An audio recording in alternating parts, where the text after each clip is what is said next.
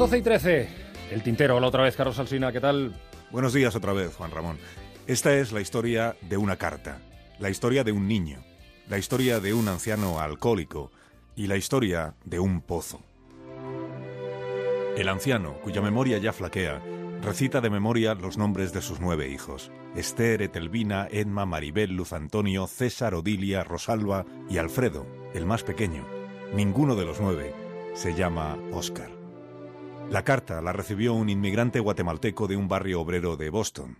Oscar Ramírez, 31 años, sin papeles, casado y con tres hijos. Sentado ante el ordenador, abrió el mail que le enviaba una fiscal de su país. Empezaba así. Usted no me conoce. Usted no me conoce. Usted no me conoce, pero quiero que sepa que soy auxiliar fiscal de la Unidad de Casos Especiales. Trabajo en esta oficina desde 1996. En esa fecha me fue asignado un caso que ocurrió en 1982 y que me impresionó muchísimo. Una matanza que se produjo en la localidad de Las Dos R's, en el municipio de Petén. 250 personas fueron asesinadas en un día. Solo tres niños sobrevivieron. A uno de ellos sigo buscándolo. Oscar trabaja de supervisor en un supermercado por las mañanas y de camarero en un restaurante de comida rápida por las tardes. Él nunca ha estado en las dos R's. Él creció en una granja de Zapaca en Guatemala con su tía y con la abuela Rosalinda, ordeñando vacas, trabajando el campo, admirando al padre al que apenas había conocido, el teniente del ejército guatemalteco Oscar Ramírez, el héroe de la familia que formó parte del cuerpo de élite antes de sufrir un accidente mortal de tráfico. Oscar, el niño, solo tenía cuatro años cuando se quedó sin padre. Madre nunca tuvo fue una mujer soltera con la que tu padre tuvo una relación pasajera, le contaba su tía cuando él hacía preguntas. Mientras lee la carta que le envía la fiscal que anda buscando a un crío, Oscar intenta poner en orden sus recuerdos. Al padre lo apodaban en casa Cocorico. Él, devoto de su memoria, se hace llamar Cocorico II. Guarda como un tesoro la boina roja del padre muerto, la colección de fotos antiguas, el rostro sonriente del teniente heroico y también conserva un artículo de prensa que le envió un amigo diez años atrás. Fue allí donde leyó por primera vez ese nombre, las dos R's, escrito junto al suyo. Esta historia que ahora le cuenta la fiscal en la carta ya la leyó en aquel recorte entonces. Pero aquella vez llamó a casa, a la granja de la abuela Rosalinda, y su tía le insistió en que no hiciera caso. Eran disputas políticas en un país que no se resignaba a pasar página historias falsas que se hacían circular para perjudicar a familias honradas como la suya. Las dos R's tenía poco más de 60 familias en 1982. Un pueblito perdido en una selva del norte donde el ejército combatía a la guerrilla rebelde. El general Ríos Montt había dado órdenes de limpiar los pueblos donde se daba cobijo a los guerrilleros. Cerca de las dos R's sufrieron los militares una emboscada en la que varios de ellos resultaron muertos y 20 fusiles fueron robados. El comandante señaló en el mapa el pequeño pueblo y envió allí a su cuerpo de élite, los caibiles, las fuerzas especiales que presumían de no dudar nunca. Llegaron en la medianoche disfrazados de guerrilleros, 20 hombres armados que fueron casa por casa tirando puertas y deteniendo gente. No encontraron un solo fusil, pero amontonaron a los hombres en la escuela y a las mujeres y los niños en la iglesia al alba, les dijeron, los irían llevando de uno en uno a las afueras del pueblo para proceder a su vacunación. Era una campaña profiláctica, no habían de tener miedo. Uno por uno los fueron llevando, en efecto, hasta la boca misma del pozo seco. Diez metros de profundidad tenía el hoyo. El primer vacunador resultó ser el militar Gilberto Jordán. Agarró un bebé y lo tiró dentro. Después una madre y una niña, y todas las madres y todos los hombres y todos los críos del pueblo. Muchos años después lo confesaría todo el militar.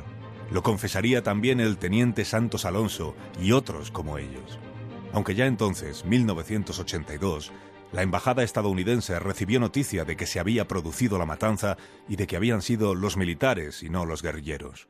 Lo contó un chico de 11 años que había echado a correr cuando lo conducían al pozo y que a pesar de los disparos consiguió evaporarse en la selva. Pero contó algo más. Al día siguiente, regresó a las dos R's cuando los caibiles aún estaban celebrando el exterminio antes de marcharse. Y a lo lejos vio a Alfredo, el niño más pequeño del pueblo. Piel clara y ojos verdes. Tres años tenía. Escuchó decir al jefe del comando que se lo llevaba consigo. Vio cómo lo subían al helicóptero y no supo más. El jefe de aquel comando era un joven de rostro sonriente, al que apodaban Cocorico. Su nombre era Óscar Ramírez, hijo de Rosalinda, y unos días después estaba de regreso en la granja familiar con un niño en brazos. Este es Óscar, le dijo a su hermana. Tiene tres años y es mi hijo. Usted no me conoce. En su carta, la fiscal le cuenta a Óscar que ella está convencida de que aquel niño es él. Le dice que no puede ponerse en su piel, descubrir que tu padre no era tu padre, sino el hombre que asesinó a tu familia, pero que al mismo tiempo te salvó a ti de ser uno más en la matanza. No puede ponerse en su piel, pero ella le pide que colabore en la investigación, que se haga la prueba de ADN, que contribuya a establecer la verdad de las dos R's. Oscar, sentimientos encontrados, varias conversaciones con su esposa, llamadas a la granja para volver a hablar con su tía, accede a verificar su identidad. Le llaman meses después desde el laboratorio de Guatemala para darle dos noticias. La primera, la intuía, es que él es aquel niño que se libró del pozo.